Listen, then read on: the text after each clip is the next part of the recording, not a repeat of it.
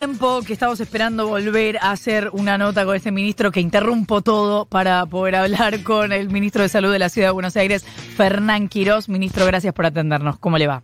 Buen día, Florencia, por favor, gracias a ustedes por llamar. ¿Nos podemos tutear, eh, ministro, que es más cómodo? Sí, claro, por Bien. supuesto, me puede llamar Fernán, porque ese es mi nombre. Perfecto, entonces me quedo tranquila.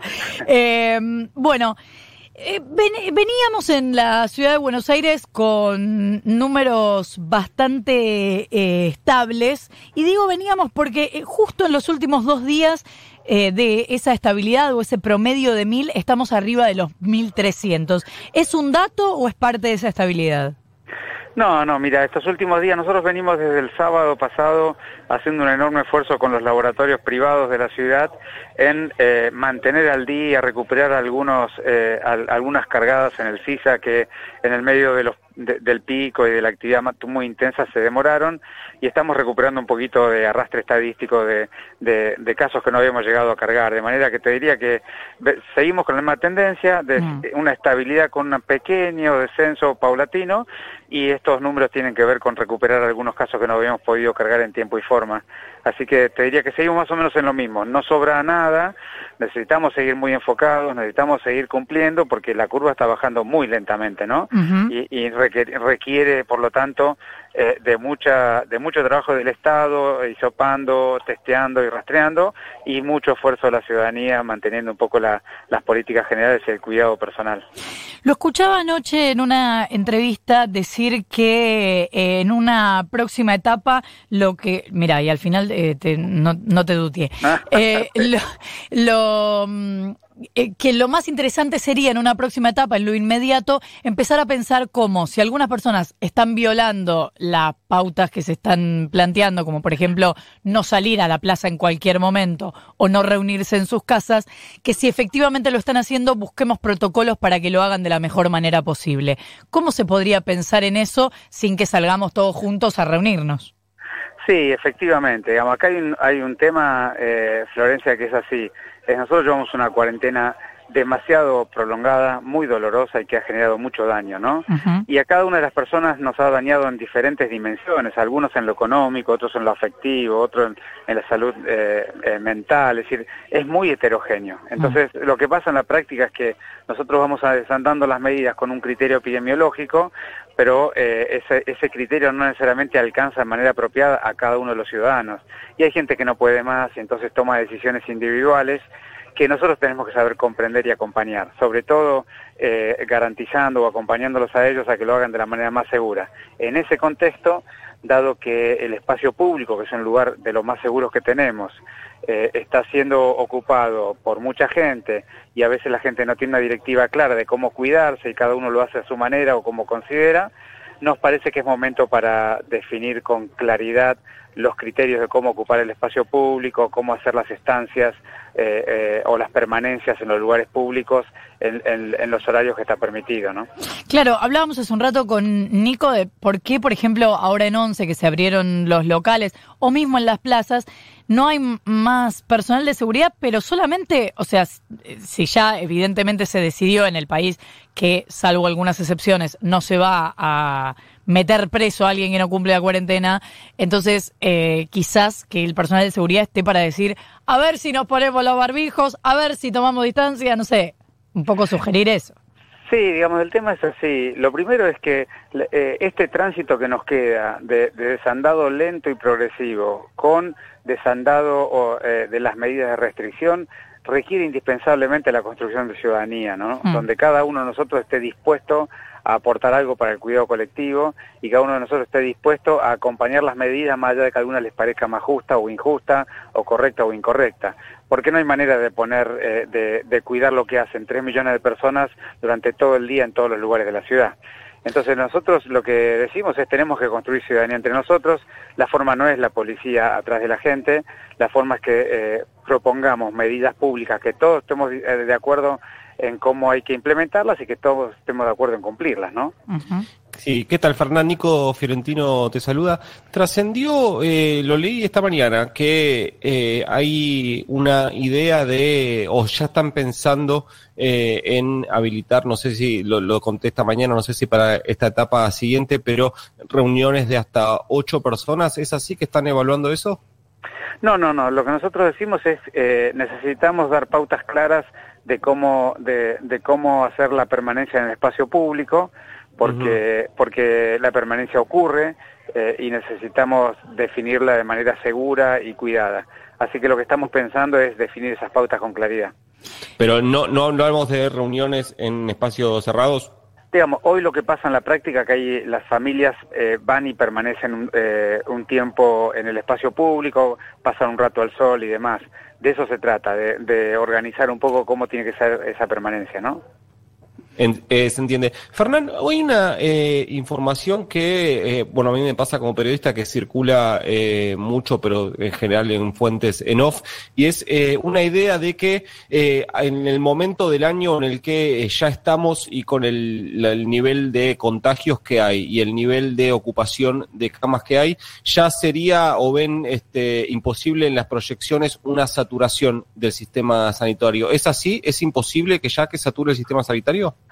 Mira, con esta enfermedad imposible no hay nada, pero sí lo que observamos es, nosotros tenemos en el sector público 450 camas de terapia intensiva y llevamos sí. ya más de un mes con una cantidad eh, muy estable de ocupación de camas que está en el orden entre los 260 y los 290 pacientes. Con uh -huh. lo cual, eh, te diría, después de un mes eh, de estabilidad de la ocupación de camas y dado que la curva ya está en descenso, eh, no hay ninguna, ningún motivo por el cual eh, pensar que, esa estabilidad se pudiera perder. Por supuesto que si perdiéramos como sociedad la posibilidad de cuidarnos y nos enfermáramos nuevamente todos y la curva retomara un pico muy muy alto, la discusión sería distinta. Pero con los datos que tenemos hoy es así como vos lo estás contando, ¿no?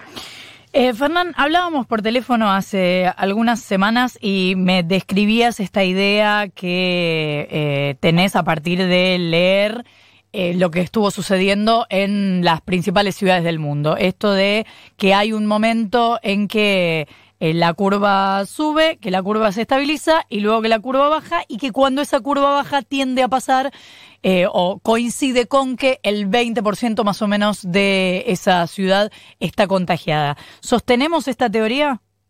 Bueno, de hecho lo que vos pudiste ver que después de aquella vez que hablamos ocurrió más o menos lo que habíamos hablado, ¿no? La curva efectivamente se estabilizó y luego empezó a descender.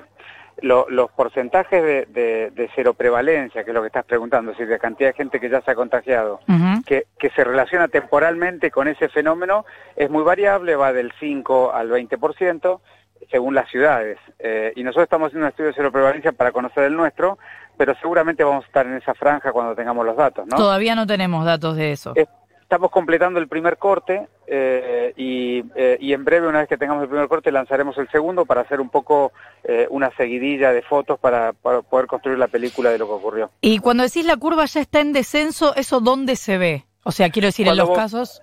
cuando vos ves los casos nuevos por día... cuando vos ves día por día, lo primero que es importante saber, Florencia, es que el reporte cotidiano es de lo que se reportó ese día, pero no lo que ocurrió ese día. Sí. Cuando vos tomás lo que se reportó ese día, por ejemplo, de los casos de ayer, mm. eh, encontrás que el hisopado se había tomado en algunas personas ese día, en algunas personas el día anterior y, el, y en algunas cuatro o cinco días para atrás. Entonces, cuando vos ordenás la cantidad de casos positivos eh, en relación al día que se tomó el hisopado, que es la forma correcta, lo que ves es una verdadera curva que ha hecho un pico en la primera semana de agosto y que luego va ido descendiendo eh, paulatinamente. Nosotros lo mostramos todas las conferencias de prensa para que la gente lo pueda ver con claridad. Uh -huh. Eh, Fernán, recién hablabas de la situación de ocupación de las camas, eh, dijiste creo que 200, entre 260 y 290 sobre 450, entiendo que por la cantidad hablas de eh, las camas del sistema sanitario público, ¿verdad? Así es, eh, terapia en... intensiva en el sector público. Bien, ¿y el de sistema privado en qué situación está? Porque siempre estuvo, en, o corregime, pero siempre estuvo por encima del de promedio del sistema público. Sí, el sistema, el sector privado tiene una ocupación global del 70%, de todas las camas de terapia intensiva, que son unas 1.500 en total. Cuando hablamos de privado, hablamos de privado y la seguridad social, ¿no es cierto? Sí, claro. Eh, eh, son unas 1.500 eh, camas que de, tiene ocupado un 70%, de los cuales el sector privado ha dividido esas camas, las ha categorizado como para atender COVID y para atender no COVID y esa categorización la va cambiando semana a semana de acuerdo a los requerimientos que tiene según el tipo de pacientes. Así que a veces te pasa que si vos miras las camas COVID del sector privado, a veces sube un poquito más el porcentaje, llega a 75, pero el global, que es el que más importa, está al 70% de ocupación. ¿Cuánto, ¿Cuánto te entusiasma la posibilidad de la vacuna y cuáles de las que están este, en trámite es la que más te entusiasma? Mira, yo te diría, eh, no es un tema tanto de entusiasmo, sino que lo que observo es que ha habido cinco o seis vacunas que al día de hoy han publicado su experiencia y que han, eh, han mostrado una respuesta robusta del sistema inmune de las personas y que ha activado la inmunidad. Así que lo que sabemos de estas cinco o seis vacunas es, primero, que son relativamente seguras, al menos en el corto plazo, porque la seguridad de las vacunas se, se confirma en el largo plazo del uso, pero en el corto plazo son seguras y que eh, eh, despiertan la inmunidad de manera apropiada y robusta, algunas con una dosis, otras con dos dosis. Eso es lo que sabemos hasta ahora. Ahora, lo que todavía no pudimos contestar es, de aquellas personas que, eh, que vos vacunás y que le despierta la respuesta inmune, ¿cuántas evitan la enfermedad con esa respuesta inmune? Y eso es lo que se llama la fase 3. Se le da una cantidad enorme de personas, a otras se le da un placebo y se observa si el placebo, los que tienen la, la vacuna, se enferman más o menos que el otro, comparativamente. Entonces, la proporción de, de, evitar la enfermedad y ya no la inmunidad, porque eso ya sabemos que la provoca, la, la proporción que evitan la enfermedad no lo conocemos. Cuando tengamos esos y es imposible anticiparse o predecirlo, cuando tengamos esa respuesta para noviembre, diciembre, podemos tener una idea de eh, cuáles vacunas son más efectivas, es decir, evitan más enfermedades y por lo tanto cuáles son más convenientes. Al día de hoy es imposible decirte, eh, eh, darte una opinión más acabada porque no, tenemos ningún elemento. Ahora, por supuesto que decididamente la aparición de una vacuna que tenga una efectividad eh, que sea mayor del 60 o el 70% eh, para evitar enfermarse sería una cosa muy importante para el cuidado de esta enfermedad, ¿no? Fernán, sé que estás abocado al coronavirus, pero hay otros asuntos, incluso en el área sanitaria porteña. Hace algunas semanas el jefe de gobierno porteño, Horacio Rodríguez Larreta, informó en redes que no vetaría la adhesión al protocolo aprobado por la legislatura de interrupción legal del embarazo. Sin embargo, avisó también que en su reglamentación sería un poco más restrictivo que el protocolo nacional. ¿Vos qué opinas de eso? No, no, es, ya la reglamentación ya fue realizada y, no se ha hecho una restricción del protocolo nacional porque además el protocolo fue votado por ley por una enorme mayoría. No se puede restringir el protocolo, lo que se hizo es eh, reglamentar la operacionalidad de ese protocolo y sobre todo dar la posibilidad de, las instituciones que tienen como, como misión religiosa eh, y, eh, y, y desde el punto de vista eh, digamos, eh, e-, están en desacuerdo eh, con la práctica de la interrupción legal del embarazo y tuvieran la mayoría de los profesionales que aplican a la solicitud de no practicarla, el Ministerio de Salud de la Nación va a organizar para esas personas, esos pacientes que están allí, una derivación apropiada, oportuna y correcta. ¿De la Nación? Para, el Ministerio de la Ciudad, perdón. Ah que dije de la Nación. No, está bien. A lo mejor Perdón, ¿eh? podía ser. Perdón. El, Ministerio de Salud de la ciudad se va a ocupar de, efectivamente dar las garantías a, las pacientes que estén allí para que sean tratadas como corresponde, como el protocolo indica. Bueno, pero como el protocolo nacional habla de que no puede haber una institución que tenga objeción de conciencia y si el personal eh, es un poco más restrictivo.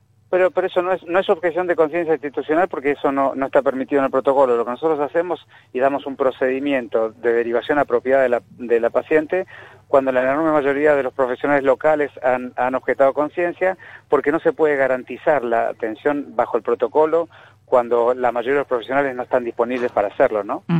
Ok, pero se le asegura que se va a hacer de otro modo. efectivamente, y eso es un poco el compromiso de, este ministerio, es decir, garantizarle a la paciente, que es lo más importante, que tenga acceso al protocolo pleno. ¿Crees, Fernán, que el aborto tiene que ser legalizado en la Argentina? Mira, yo te digo mi opinión eh, personal, porque como sanitarista naturalmente el debate es diferente, pero mi opinión personal es que es un tema tan profundo, que atraviesa tan duramente la, opinión y la convicción más íntima de los argentinos y de los porteños, que requiere de un debate y de un acuerdo de cuál es el camino eh, intermedio que podemos encontrar de consenso. Yo no creo que de este debate tan profundo y tan duro debamos salir con un grupo de ganadores y un grupo de perdedores. Me parece que la Argentina y las sociedades modernas no se merecen zanjar sus diferencias de esa manera. Y, yo apuesto siempre a la construcción de, un camino de encuentro en este sentido. Y esa es la, posición que tengo yo y, la verdad que me parece que sería un ejemplo infinitamente importante ser capaces de dialogar y encontrar una forma de cuidar eh, a, ambas miradas eh, en, un, en un camino común, ¿no? Eso es lo que yo creo. Y también creo que este debate es evolutivo cada año que pasa la opinión de la ciudadanía va, virándose, va, va, modificándose y la evolutividad también hay que respetarla y acompañarla. Como sanitarista tenés otra posición porque como sanitarista crees que sí. Digamos, como sanitarista lo que creo es que la mortalidad eh, materna es una inequidad infinita que tenemos que evitar, eso es indiscutible. Fernán Quiroz, ministro de Salud de la Ciudad de Buenos Aires, gracias como siempre por habernos atendido. No, por favor, gracias a ustedes. Hasta luego. Hasta luego. 18 minutos para las 9 de la mañana. Vos decís. Él dice. Yo digo. Ella dice. Todes. Ahora dicen. Flor Halfon. Nico Fiorentino. Hasta las 9. Rock.